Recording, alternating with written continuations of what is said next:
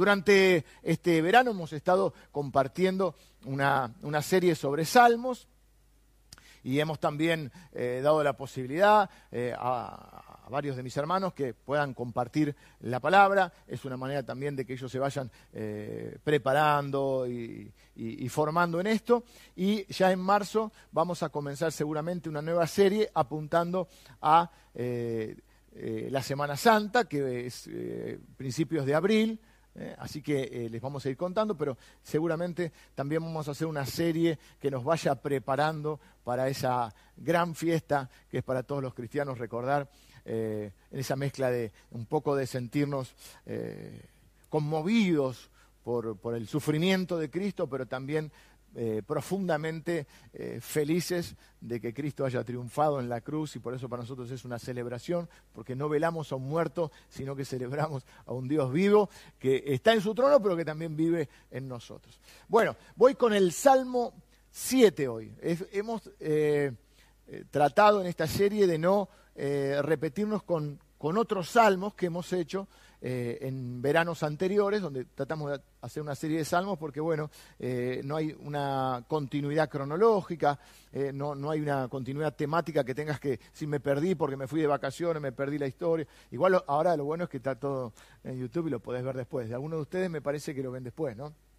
Así que saludos a los que nos están mirando en vivo y saludos a los que me van a ver el lunes, el martes, ¿eh? y quizá ahora están con el asadito o. Pero también sé que hay muchos hermanos que mientras preparan eh, el asadito o se toman unos mates, están escuchando la enseñanza de hoy. Salmo 107. Nunca prediqué, creo, de este salmo. No, no, no, no lo recuerdo, por lo menos. Es un salmo que nos habla acerca las injusticias de la vida. En, realidad nos habla de una injusticia que sufre eh, el salmista más conocido, que es el, rey David. Eh, pero se puede aplicar a cualquier injusticia de la vida que vos estés sufriendo. En este caso, la injusticia que David va a afrontar es una falsa acusación. A David lo tratan de traidor siempre hay alguien, viste, que siempre hay alguien que le encanta hablar de los demás y le encanta hablar de lo que no sabe, ¿no? O a veces con mala intención, a veces porque tiene un espíritu crítico, pero ¿cómo enfrentar eso? ¿No? Había un, hombre llamado Cus, Cus, que e, era de la tribu de Benjamín, recuerden que el pueblo de Israel estaba dividido en 12 tribus, era de la misma tribu que el rey, no sé si eso tendrá que ver en algún tipo de querer ser más adulador o de querer ganarse un puesto por familiar, de acomodo, lo que fuera. La cuestión es que este Cus de la tribu de Benjamín, de la misma tribu que el, rey de ese momento, que era el rey Saúl, acusa a David, David es de la tribu de Judá, lo acusa de traidor, de querer hacer una conspiración, un levantamiento para derrocar al rey. Así que en una situación como esta, mira, cualquier situación es buena para acudir a Dios cualquier seas culpable o seas inocente. A veces cuando somos culpables nos escondemos de Dios. ¿eh? Porque nos han enseñado que Dios te quiere, te está buscando para castigar, una especie de, viejo ¿eh? barbudo con el dedo que te quiere castigar por tu culpa y por tu culpa, eh, cuando no es lo que la Biblia enseña. La Biblia nos enseña que Dios es amor y que nos ama incondicionalmente. Dice la Biblia que Dios muestra su amor para con nosotros en que siendo aún pecadores, Cristo murió por nosotros. Dios no te ama porque sos bueno, Dios te ama porque Él es bueno. Y porque nos ama de forma incondicional. Así que en este caso es inocente David. Pero aún cuando somos culpables podemos acudir a Dios. Hay gente que se siente tan inocente, se siente tan perfecta que no necesita a Dios. Yo no me arrepiento de nada. Yo tengo 50 años, miro para atrás y hay un montón de cosas de las cuales me arrepiento. No mi amor de haberme casado con vos, que está ahí Lili, eh, pero sí de un montón de cosas que las haría, las haría diferente. ¿Cómo después de 50 años no haría nada diferente? Entonces no aprendí nada. Nunca me equivoqué. Y si los errores son eh, los mejores maestros, aprendemos más de los errores que de las victorias. Cuando no va bien y es más difícil que te sientes a analizar ¿Por qué? Pero cuando te va mal decís que hice mal, en qué me equivoqué. Entonces, es importante esto, saber que en cualquier momento podemos acudir a Dios. Cuando uno dice el salmista, ahora veo muchos salmistas, salmistas. salmista es cantante, cantautor. O sea, es lo mismo. Entonces, quiere decir que cualquier ocasión era una oportunidad para hacer una canción, una oportunidad, porque ¿qué hacían a través? ¿Qué hace el arte? Nos permite expresar, nos permite expresarnos, sacar lo que hay adentro nuestro y también nos permite conectarnos con Dios. ¿Qué es la adoración? Es el reconocimiento de Dios, pero una de las formas en que adoramos a Dios, ¿por qué lo hacemos cantando? Porque nuestro corazón se acerca al de Dios, porque se conmueve nuestro ser, porque sentimos eh, que estamos expresando nuestra devoción, nuestro amor, nuestra admiración por Dios. Así que, sea que seamos culpables o inocentes eh, en la situación que estamos viviendo, podemos acudir a Dios. Pero hoy vamos a ver cómo David enfrenta una campaña de desprestigio. Y la pregunta es, ¿cómo lidiar con la crítica, con la calumnia, con, con la pérdida de tu reputación? Porque viste que alguien dice miente, miente y algo quedará. Es muy difícil defenderse cuando y algo habrá hecho. ¿Cómo lidiar con el chisme, la calumnia, la pérdida de nuestra reputación? ¿Cómo manejar la crítica y, cuando alguien habla mal de nosotros? Y sobre todo, cuando sentimos la injusticia de que están diciendo algo que no es verdad. Porque si hablan mal de uno y es verdad lo que están diciendo, uno tiene una mezcla, le da bronca, pero por otro lado dice, bueno, es verdad. Pero eh, vamos a ver, David nos va a mostrar cómo hacemos con esto, cómo lidiamos, cómo enfrentamos, cómo manejamos la crítica, la crítica injusta, la calumnia, cuando alguien o cuando la gente habla mal de nosotros. Porque duele. Y el primer, la primera enseñanza que podemos tener es, no lo hagas. Nunca hagas lo que no querés que te hagan, ¿no? Entonces, ¿cómo duele cuando alguien habla sobre nosotros? Yo a veces me río porque hay gente que conoce más de mi vida que yo. habla, habla de cosas que yo voy a hacer o voy a decidir sin que yo todavía haya tomado una decisión. Muchas veces me pasó eso. Eh, entonces no, no hagas lo, lo, que no te gusta que te haga. ¿Cómo, ¿Cómo comienza este salmo? No lo voy a leer completo, lo voy a ir leyendo y desgranando, o lo vamos a ir haciendo juntos. El versículo es el Salmo 7, el versículo 1 dice, Jehová, Dios mío, en ti he confiado. Sálvame de todos los que me persiguen y líbrame. No sea que desgarren mi alma cual león y me destrocen sin que haya quien me libre. Eh, recuerden siempre que al ser canciones y poesías, tiene un lenguaje siempre poético. Eh, entonces fíjese cómo él vuelca en esa canción eh, una imagen de que desgarren mi alma como si fuera un león. Así se siente uno cuando, cuando escucha a la gente que te está, te está despedazando. A veces lo disfrazan de motivo de oración. Vamos a hablar por el hermano. Estoy muy preocupada por el hermano. Sí, contá, porque tenemos que orar específico, dice el otro. Entonces, si oren por el hermano que no está bien espiritualmente. tenemos que ser específicos y contar. Pasame una cremona. Y ahí entre con ¿Cómo hay gente que le gusta esto? Eh? Pero bueno, esto no es, no es de Dios. Y en ratito le voy a mostrar que no es de Dios también. Bueno, es obvio, pero lo voy a, lo voy a reafirmar con, con, un concepto más, más fuerte. Así que, al igual que nosotros, podemos empezar como, ¿qué es lo que hace David? Acude a Dios. Acude a Dios. Y él dice, Dios mío, mi Dios. Y nosotros estamos en una relación, gracias a Jesucristo, de padre a hijo. Y nosotros podemos acudir al Padre. Y como cantamos siempre, somos los hijos y las hijas de Dios. Y el Padre siempre está cerca, siempre está muy cerca está. Y ese en cualquier lugar, dice, pero ese cualquier lugar es también cualquier situación. En cualquier circunstancia donde estamos, el Padre está cerca. Y nosotros podemos decir, Dios, sálvame de esto. Mi Dios, podemos acudir a Él.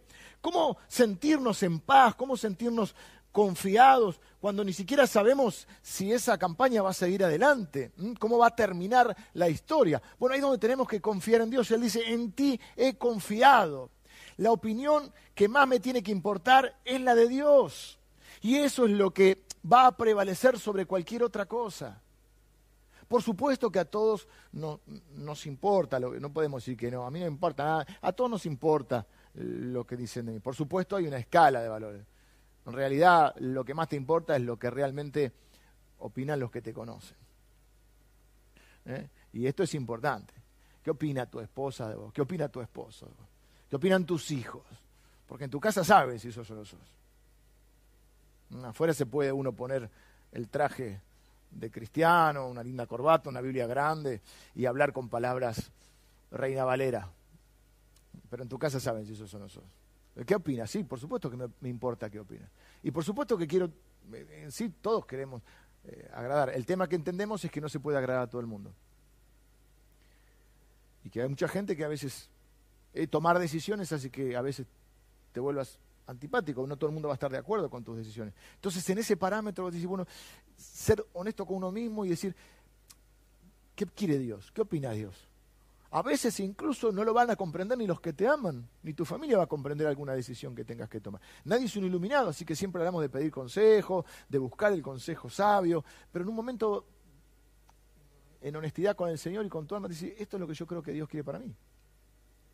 Pero algunas críticas son terriblemente injustas y lo mejor que podemos hacer en esos casos es poner el asunto en manos de Dios. Nuestra mayor tranquilidad es saber que al final eh, Dios y el tiempo, o sea, en el tiempo de Dios, mejor dicho, eh, las cosas eh, van a estar en orden. Mira lo que mm, dice Spurgeon, que es el, para mí, el, bueno, era llamado el príncipe de los predicadores.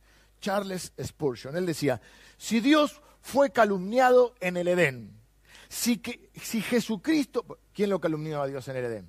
Satanás con la víbora. ¿eh? Dios es malo, qué sé yo.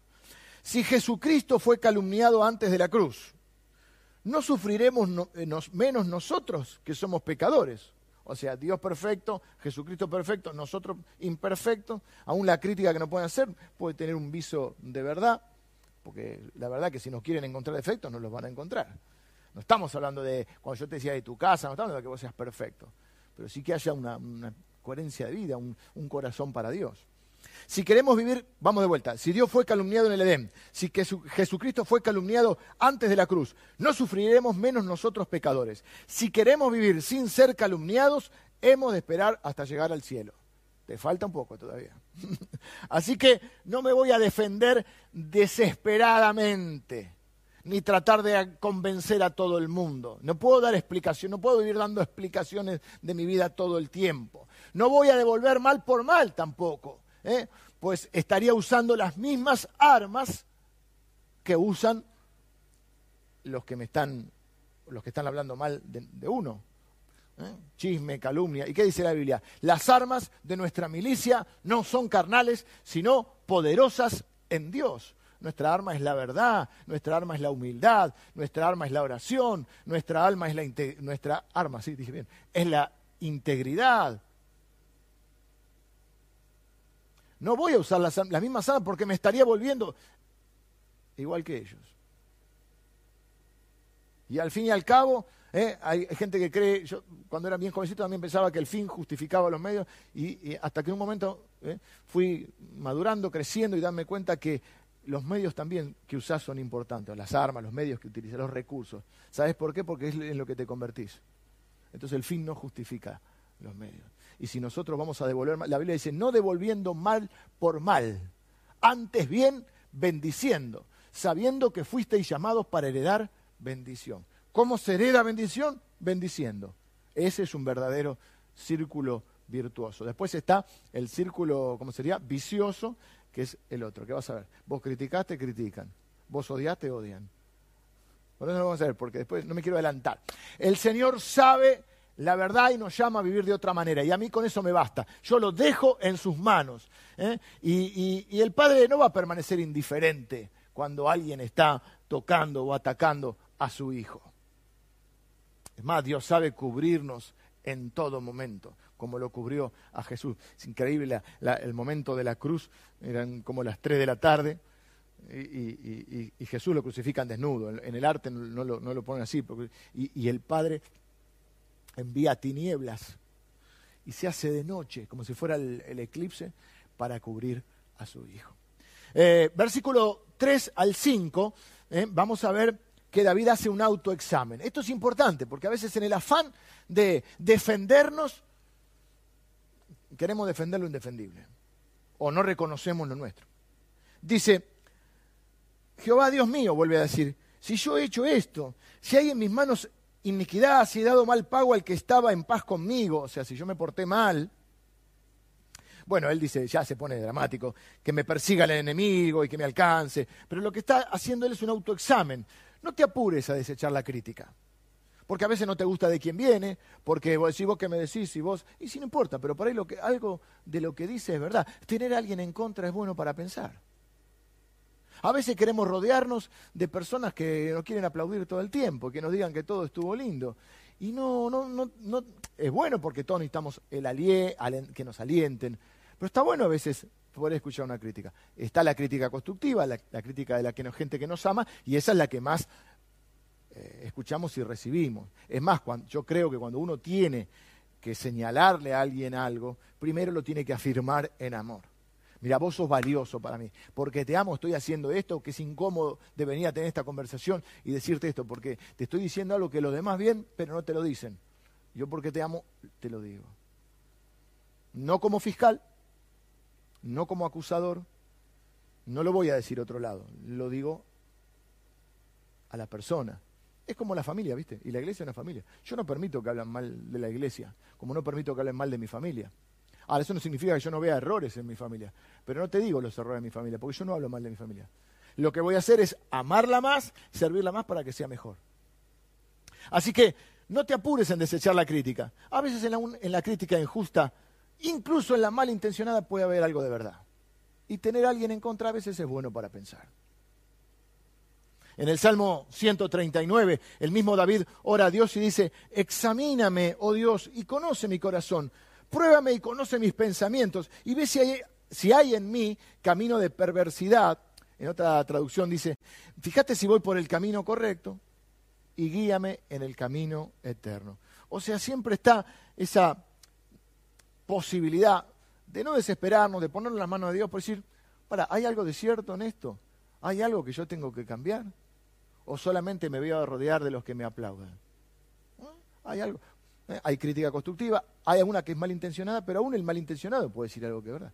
Y eso me sirve para decir, Señor, examíname, examina mi corazón, ¿eh? para que te guíe por el camino que corresponde. Luego, en los versículos 6 al 11, no los leo todos, yo los voy, se los voy bosquejando y ustedes lo pueden leer completo en sus casas. Dice, levántate, oh Jehová, en tu ira, álzate en contra, bueno, pide el auxilio de Dios contra sus enemigos, y en el versículo 7 dice, te rodeará congregación de pueblos, y sobre ella vuélvete a sentar en lo alto. Jehová juzgará a los pueblos. Júzgame, oh Jehová, conforme a mi justicia y a mi integridad. ¿Qué es lo que pide David? Que Dios tome el control de la situación. Cuando le dice sentate eh, en lo alto o sentate en el trono, que dice ahí, eh, eh, a lo que se refiere es justamente a eso. En este caso dijimos, versículo 8, él va, va a decir que él no es, y ya lo dice al principio, no es culpable de lo que lo están acusando, es una falsa acusación. Pero él acá entonces lo que hace es vuelve a pedir que Dios intervenga. Cuando la Biblia habla de tronos o de lugares altos, está hablando de gobierno, de, control de la situación. Que Dios tome el control, que Él sea el que intervenga y que Él sea el que, el que decida. ¿eh?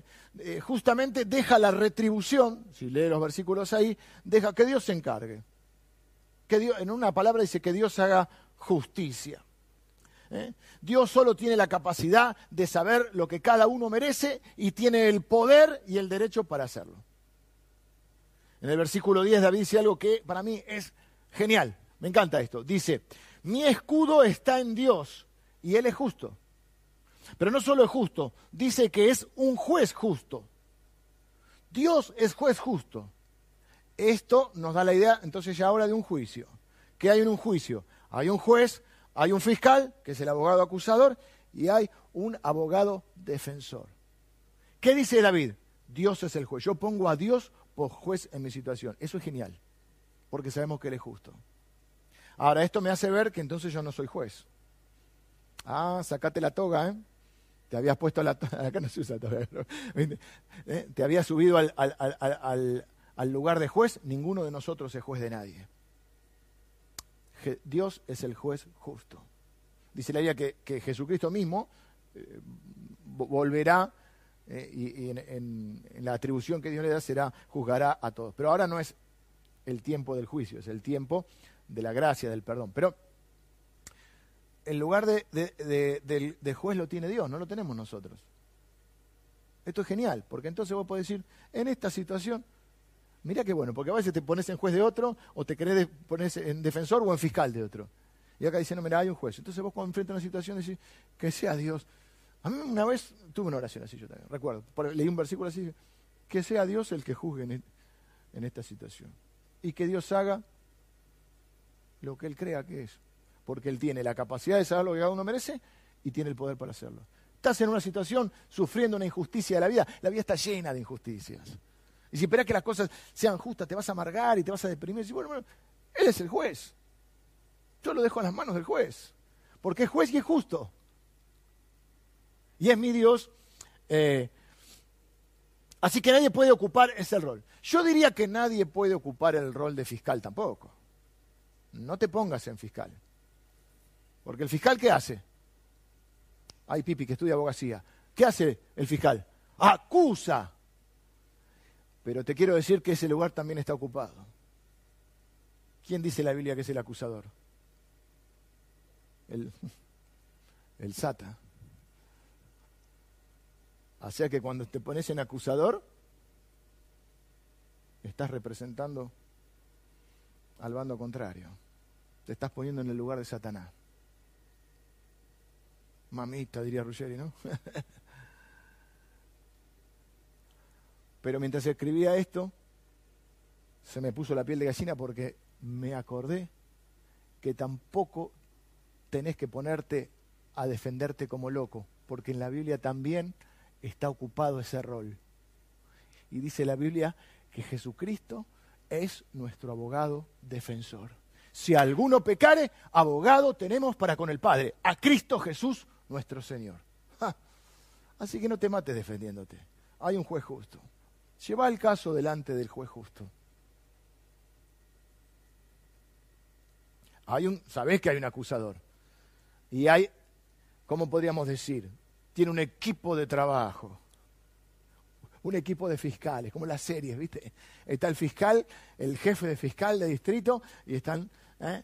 CSI y esas series así, ¿viste? Y están todos los fiscales. Ojo, ¿para quién estás trabajando? Pero hay un abogado defensor que es Cristo Jesús.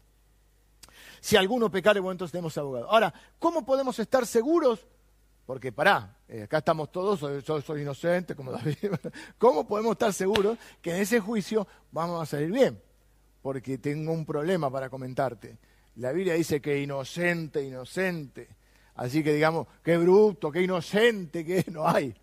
Dice la Biblia, no hay justo ni aún, ni uno. No hay quien entienda, no hay quien busque Dios. Por supuesto, en algunas circunstancias podemos llegar a ser inocentes de algo que se nos acusa. Pero en, la, la línea final de nuestra vida, la Biblia dice que no hay ningún inocente. Por eso vino Jesús. Entonces, ¿cómo podemos estar tranquilos que el día que estén por la Biblia dice que al final de todo un día vamos a estar delante de Dios? Vieron que la gente dice, si no hay justicia en esta tierra, bueno, espero la justicia divina. El punto es que si Dios hace justicia no queda nadie. ¿Qué sabemos los cristianos? ¿Dónde está la diferencia? Nosotros sabemos que Jesús antes de ser levantado, y el día que venga como juez, primero fue levantado como siervo sufriente, fue levantado en la cruz, antes de estar levantado en el trono, fue levantado en la cruz como provisión para nuestros pecados. Ahí capaz que fuiste muchas veces a la iglesia, escuchaba el Cordero de Dios que quita el pecado del mundo, es eso. El inocente por el culpable. Jesús, siendo inocente, se carga encima suyo con todos los pecados de todos los seres humanos de todos los tiempos dice la Biblia, al que no conoció pecado, por nosotros Dios lo hizo pecado, para que nosotros fuésemos hechos justicia delante de Él. Es uno de los, versículos que los cristianos más, eh, eh, más tenemos presentes y que fue uno de los, de, los emblemas de, Lutero, es justificados, pues por la fe tenemos paz para con Dios por medio de nuestro Señor Jesucristo. ¿Qué significa esto? Que no somos justos por nuestros méritos. O sea, por nuestra vida ninguno es justo. Pero sí podemos vivir como justos, porque ahora recibimos la justicia de Dios en Cristo. Quiere decir que, que Cristo pagó por nuestros pecados. Y eso es Semana Santa. ¿eh? Si no, ¿para qué vino Jesús? Si todos pudiéramos ser inocentes, entonces por eso podemos acudir a Dios cuando somos culpables y cuando somos inocentes, porque sabemos que tenemos la posibilidad de el perdón de nuestros pecados y decir, Jesús, nuestro abogado defensor, ¿sabe qué va a decir? Va a decir, sí, yo lo conozco. Es peor de lo que parece es culpable, aunque de esta no, de alguna vas a ser culpable. Es culpable, pero yo voy a hacerme cargo mm, de su deuda. porque al fin y al cabo el pecado es una deuda. Yo voy a pagar por esa... Eh, yo me equivoqué y pagué. Bueno, yo voy a pagar por esa deuda. Y como nadie puede ser juzgado dos veces por el mismo delito, Jesús fue cargado. Se cargó con todos nuestros pecados. ¿eh? Él dice la Biblia que Él fue eh, molido por nuestros pecados. El castigo de nuestra paz fue sobre Él. Por eso la diferencia cuál es? El arrepentimiento. El arrepentimiento. O si yo no me arrepiento de nada. No, no. Cuando haces mal tenés que arrepentirte. Y desde la Biblia dice, si confesamos nuestros pecados, Dios es fiel y es justo. Pero ¿cómo si yo soy culpable? Es justo porque, porque ya, por eso ya, ya pagó Jesús. Nuestra deuda está pagada. Jesús en la cruz dijo una palabra eh, eh, que hoy no, sabemos lo que significa nosotros, sabemos lo que significa, pero no sabríamos, que dice tetelestai. ¿Qué, qué, ¿Qué dijo? Dijo cancelado. Es la palabra que se ponía cuando alguien pagaba una deuda. Pagado. ¿Eh? La, deuda está No me quiero extender con esto, así que vivimos entonces seguros porque no vivimos, ya nuestra, mi identidad no es la de culpable pecador, mi identidad es la de un pecador perdonado, o sea que mi identidad es la de hijo de Dios. Dios perdonó todos tus pecados, todos, absolutamente todos. Eh, por eso dice el versículo 7 eh, que rodeará, al Señor dice, te rodeará congregación de pueblos y sobre ella vuélvete a sentar en lo alto. Sí que el, día final, el pueblo de Dios, eh, lleno de gozo y redimido, se reunirá delante del trono que es de justicia, pero es de gracia. Gracia quiere decir favor inmerecido, ¿no? El trono de donde sale el favor. Los cristianos podemos orar así, mira, Señor, vos sos el juez justo.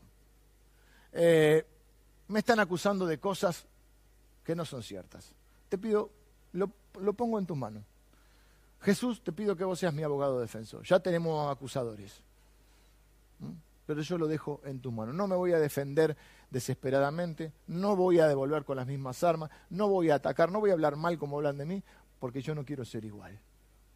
Porque yo soy un hijo de Dios y quiero vivir de otra manera. Pero mira esto que interesante, la auto, le llamé la autoderrota del mal. ¿Cómo voy con el tiempo, hermanos? ¿Bien? ¿Sí? Dice,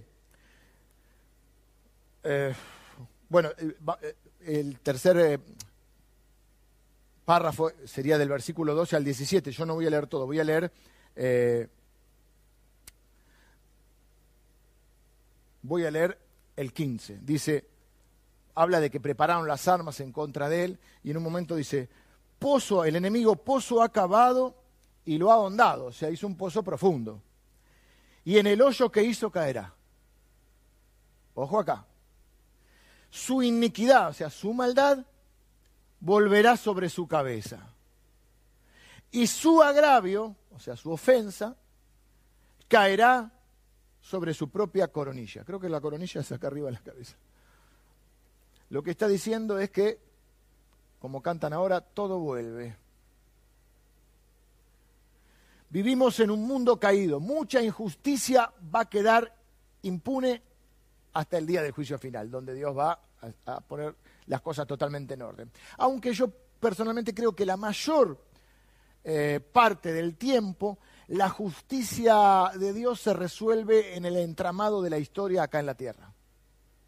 Ah, Dios en el momento pone las cosas en orden, acomoda las cosas, ¿eh? como decían nuestros abuelos, tiempo al tiempo.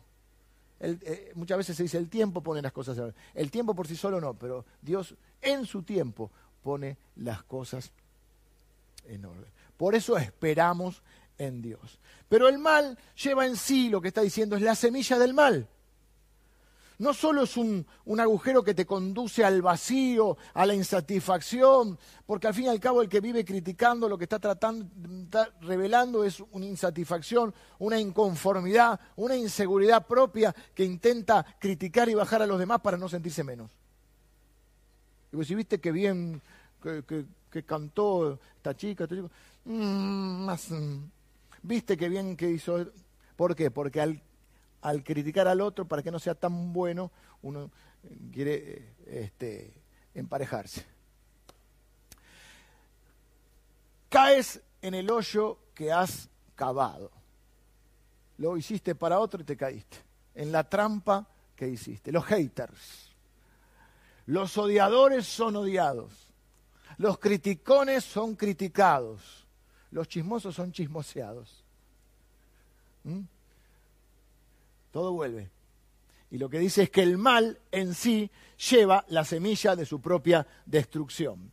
Recordá esto cuando te sientas desanimado, intimidado, desalentado o tentado, ¿no? También, porque ves el mal a tu alrededor y a devolver por el mal. Decir, no, no, no.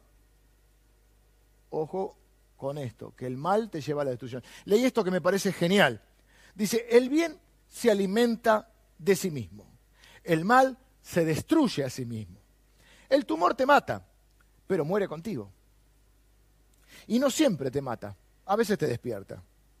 Si los malos supieran qué buen negocio es ser bueno, serían buenos aunque sea por negocio. Está bueno. Si los malos supieran qué buen negocio es ser bueno, serían buenos aunque sea por negocio. El mal es como las células cancerosas. Crecen, pero solo hacia el colapso y la destrucción. ¿Eh? Y necesitamos ver esto claramente para no caer en esto, para no enfermarte de amargura, para no contaminar tu alma. Sobre toda cosa guardada, guarda tu corazón porque de él mana la vida. Y si vos te dejas contaminar con todo eso y empezás, porque de la abundancia dice la vida del corazón, habla la boca. Y vos cuando escuchás hablar a alguien te das cuenta si está contaminado. Hay gente que te anda contaminando, terminas de hablar y ¿qué pasó? Me encontré con... Y hay gente que termina de decir, qué bendición. Me encontré con esta persona, me bendijo, sus palabras me alentó, me motivó, me consoló, no sé lo que fuera. La vida está llena de injusticias y nos duelen las injusticias. Y las que más nos duelen son las que sufrimos en carnes propias. Porque por ahí la injusticia de otros, yo, qué injusticia, pero cuando la sufrís en carne propia, ¿eh? te, corres el riesgo de, de amargarte, de resentirte, de sentirte iracundo. Pero si vos esperás que las cosas sean justas, te vas a frustrar y te va, vas a vivir con un corazón amargado. Déjalo en manos de Dios, deja que Él ponga las cosas en orden en su momento. Mira, el remedio, con esto termino. Tengo que decir la frase, vengan los músicos. Estaban esperando esa frase, ¿eh? Ya pronto vas a estar acá cuando diga, vengan los músicos.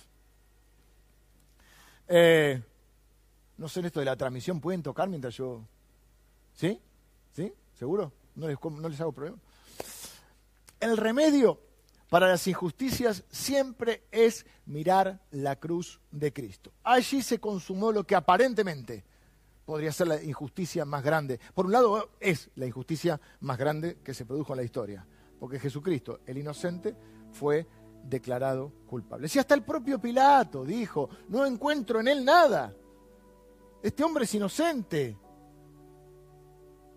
Pero esa injusticia Después Dios hizo justicia, porque lo que hizo Jesús fue cargar con todos nuestros pecados. Pero en sí es injusticia. Nosotros tendríamos que haber, eh, digamos, haber pagado por nuestras injusticias. Por eso dice, molido fue por nuestros pecados. El castigo de nuestra paz fue sobre él y por sus llagas fuimos nosotros curados. Esa injusticia nos trajo la bendición más grande que, podríamos recibir, que es el perdón de nuestros pecados, la salvación, la vida eterna. Ahora, de esa injusticia no nos quejamos, hasta la celebramos. Nos duele que Jesús haya eh, tenido que pasar por eso. Pero, pero lo cierto es que esa injusticia nos trajo la, bendición más grande. Eh, mirá, eh, en, en el libro de Éxodo nos dice el capítulo 1 que Israel era un pueblo amargado, porque había sufrido una injusticia durante siglos, esclavos y dice que los egipcios amargaron, estaban bajo el imperio egipcio, los egipcios amargaron a Israel. Ellos eran un pueblo amargado y cuando claman a Dios y Moisés es usado por Dios para liberarlo, pero cuando ellos van todo el trayecto, esos 40 años, cuando enfrentaban frustraciones, o cuando enfrentaban dificultades se frustraban y salía toda esa amargura. ¿Y para qué nos trajiste acá? ¿Y si al final estábamos mejor en Egipto? ¿Viste cómo hace mucha gente que está en, aún los cristianos? Porque Egipto es figura de nuestra vida antes de Cristo. Estábamos esclavos de nuestros pecados. Pero cuando Dios no te sana de la, amargura, si vos no sanás tu corazón, dejás que Dios sane tu corazón, puedes ser un cristiano amargado. Viste que hay cristianos que parece que lo bautizaron en vinagre. Y entonces yo, y al final estaba mejor antes de conocer a Dios, la gente del, mundo es mejor que... Eso, eso es el, lenguaje del esclavo amargado. estaba mejor en Egipto. Che, pero te, te violaban las mujeres, te azotaban. Ay, pero las melones de Egipto, decían ellos. Empiezan a idealizar un pasado de esclavitud. ¿Por qué? Porque estaban amargados. Entonces se quedaban, no había comida, eh, ¿para qué no? Y siempre la culpa era del otro. Porque el amargado vive pensando que los demás se, confabulan, ¿viste? Todo el mundo en contra tuyo. Entonces Moisés estaba ahí, en un momento se quedan, llegan a un lugar, estaban sin agua, eh, ¿para qué nos trajiste acá? Vamos a morir. Y llegan a un lugar que se llama las aguas de Mara, que, es la, que se llama amargura, y entonces cuando, ay, agua, qué bendición, ay, no, es amarga, qué maldición, estaban así, hay gente que vive así, ¿no? Un día está en el cielo, un día está en el, quinto infierno, entonces, ¿para qué nos trajiste acá, esta agua amarga? Entonces Moisés le dice, adiós, ¿qué hacemos? Y Dios le dice, corta un árbol y tíralo en las aguas. Y cuando lo tires en las aguas, el agua se va a endulzar. Dicho y hecho. Creer o reventar, y yo prefiero creer el agua se endulzó. Y todo, ah, qué bendición de eh, y, ese pueblo vivió un montón de circunstancias en la vida, de injusticias, es verdad, de cosas que lo frustraron, es verdad, como podemos vivir nosotros. Pero si vos no querés tener una vida amargada, vos tenés que mirar la cruz. ¿Sabés que el árbol es tipología de la cruz? Entonces cuando vos estés sufriendo injusticia, decís, para, para, me voy a dar una vueltita por el Calvario. A ver, lo voy a ver a Jesús ahí los insultos, los latigazos, la, eh, la gente insultándolo, los clavos, la lanza. ¿fue justo eso? No. Pero esa injusticia le trajo dulzura a mi vida. Dios lo hizo por amor. Entonces las cosas no son justas. ¿eh? Pero, ¿qué es justo? Yo no tengo otro remedio que ofrecer ante las injusticias de la vida y creo que el mejor, que es la cruz de Cristo. Lleva a los pies de la cruz también tu dolor, tu amargura. Y así como Jesús que hizo en la cruz, dijo, Padre, perdónalos porque no saben lo que hacen. De la misma manera, el mejor remedio que vos tenés para la amargura es el perdón si Cristo nos perdonó en la cruz, nosotros podemos ahora perdonar. Dice la Biblia, si alguno tiene queja contra su hermano, de la manera que Cristo lo perdonó, así perdonarlo. Y cuando vos lo perdonás, estás, decía, no me acuerdo quién decía que perdonar es liberar un prisionero y darse cuenta que ese prisionero era uno. Que uno estaba viviendo eh, prisionero de la amargura. Decime si fue justa la cruz. Pero por esa injusticia nosotros fuimos eh, es más, Jesús fue tentado. ¿Por qué no te bajás si sos el Hijo de Dios? El propio Pilato dijo, yo no encuentro nada en él. Eso sí que fue una injusticia. Él se podría haber bajado de la cruz. Lo tentaron con eso. Pastor, yo tengo amargura en mi corazón porque sufrí injusticia. Aplicale la cruz de Cristo. Déjalo en manos del juez. Soltá la amargura de tu corazón perdonando. No quiere decir que sientas lindo, ni que vuelvas a ser amigo. Ni... Perdónalo aplicarle la cruz de Cristo. En esas aguas amargas, deja que la cruz, el árbol de Dios, ¿eh? endulce esas aguas y endulce tu vida. Vamos a orar en esta, eh, en esta mañana y vamos a renunciar a toda amargura. Así que si estás enfrentando, si sufriste la difamación, la gente que habló mal de vos o que hicieron algo en contra, o cualquier otra injusticia de la vida, ya sabes que las cosas no son justas en este mundo. No esperes eso en este mundo. ¿eh? En este mundo lo que podés esperar es eh, en Cristo, en los tiempos de Dios, que Dios obre y ponga las cosas en orden. Y si sabes que si no lo hace en esta tierra, ¿eh? un día todos daremos cuenta delante de Él. ¿Cómo nosotros nos preparamos para ese día? Arrepintiéndonos de nuestros pecados, de las cosas que sí hemos hecho y confiando en el perdón que Dios tiene para con nosotros en Cristo, poniendo, entregándole nuestro corazón a Jesús y poniendo nuestra confianza en Él. Él es nuestro Salvador. Para eso vino la tierra. Por eso si nunca, nunca, nunca te arrepentiste de tus pecados, este es un buen momento para que ahí donde estás te conectes con Dios. Ores a Dios y al Señor, yo no entiendo todo lo que dice la Biblia, pero una cosa sé. que justo no hay ninguno y que yo necesito un Salvador y que ese Salvador es Jesús. Te pido perdón por mis pecados, Dios. Te pido perdón por todas las injusticias que yo cometí contra otros, por la gente que dañé. Te pido perdón. Y, me arrepiento de mis pecados. Y, y recibo el perdón que tenés para mí gracias a la obra de Cristo. Yo creo que necesito un Salvador y que ese Salvador es Jesús. Y que Él se llevó todas, en la cruz cargó con toda la culpa, con todos mis pecados y con todas las injusticias que yo cometí. Recibo el perdón, el amor de Jesús y recibo el regalo de la vida eterna. Si oraste así, eh, estás en paz con Dios, pronto te espero para poder conocerte y verte acá presencial.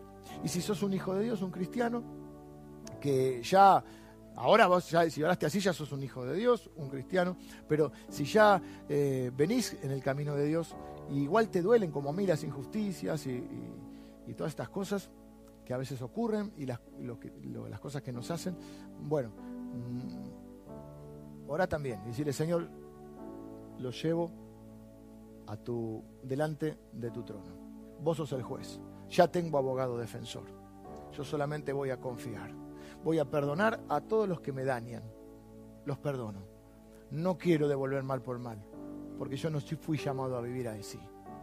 Yo antes bien voy a bendecir, porque soy llamado a heredar bendición. Gracias por Jesús, porque la injusticia más grande que se cometió contra Él fue la que a mí me trajo la bendición más grande. Y ahora soy justo delante tuyo, Señor. Te pido perdón por las veces que yo también eh, fui fiscal, acusador, hablé mal hice algo en contra de alguien. Te pido perdón. Y te pido, Señor, que, mm, que me limpies de todo eso. Señor, dejo toda amargura, renuncio a toda amargura. A toda amargura renuncio, a mi sentido de justicia propia. Y te pido que endulces mi vida con tu perdón y con tu palabra. Oramos en el nombre de Jesús. Amén. Que el Señor te bendiga. Vamos a adorar a Dios con una canción más. Y recuerda que el domingo que viene te esperamos también en, la transmisión a las 11 de la mañana y eh, a partir del primer domingo de marzo. Entonces ya van a salir los días previos la inscripción. Vas a poder inscribirte para venir presencial. Si no llegas a encontrar cupo, igual vamos a estar transmitiendo en vivo cada domingo. Que el Señor te bendiga, te guarde y endulce tu vida.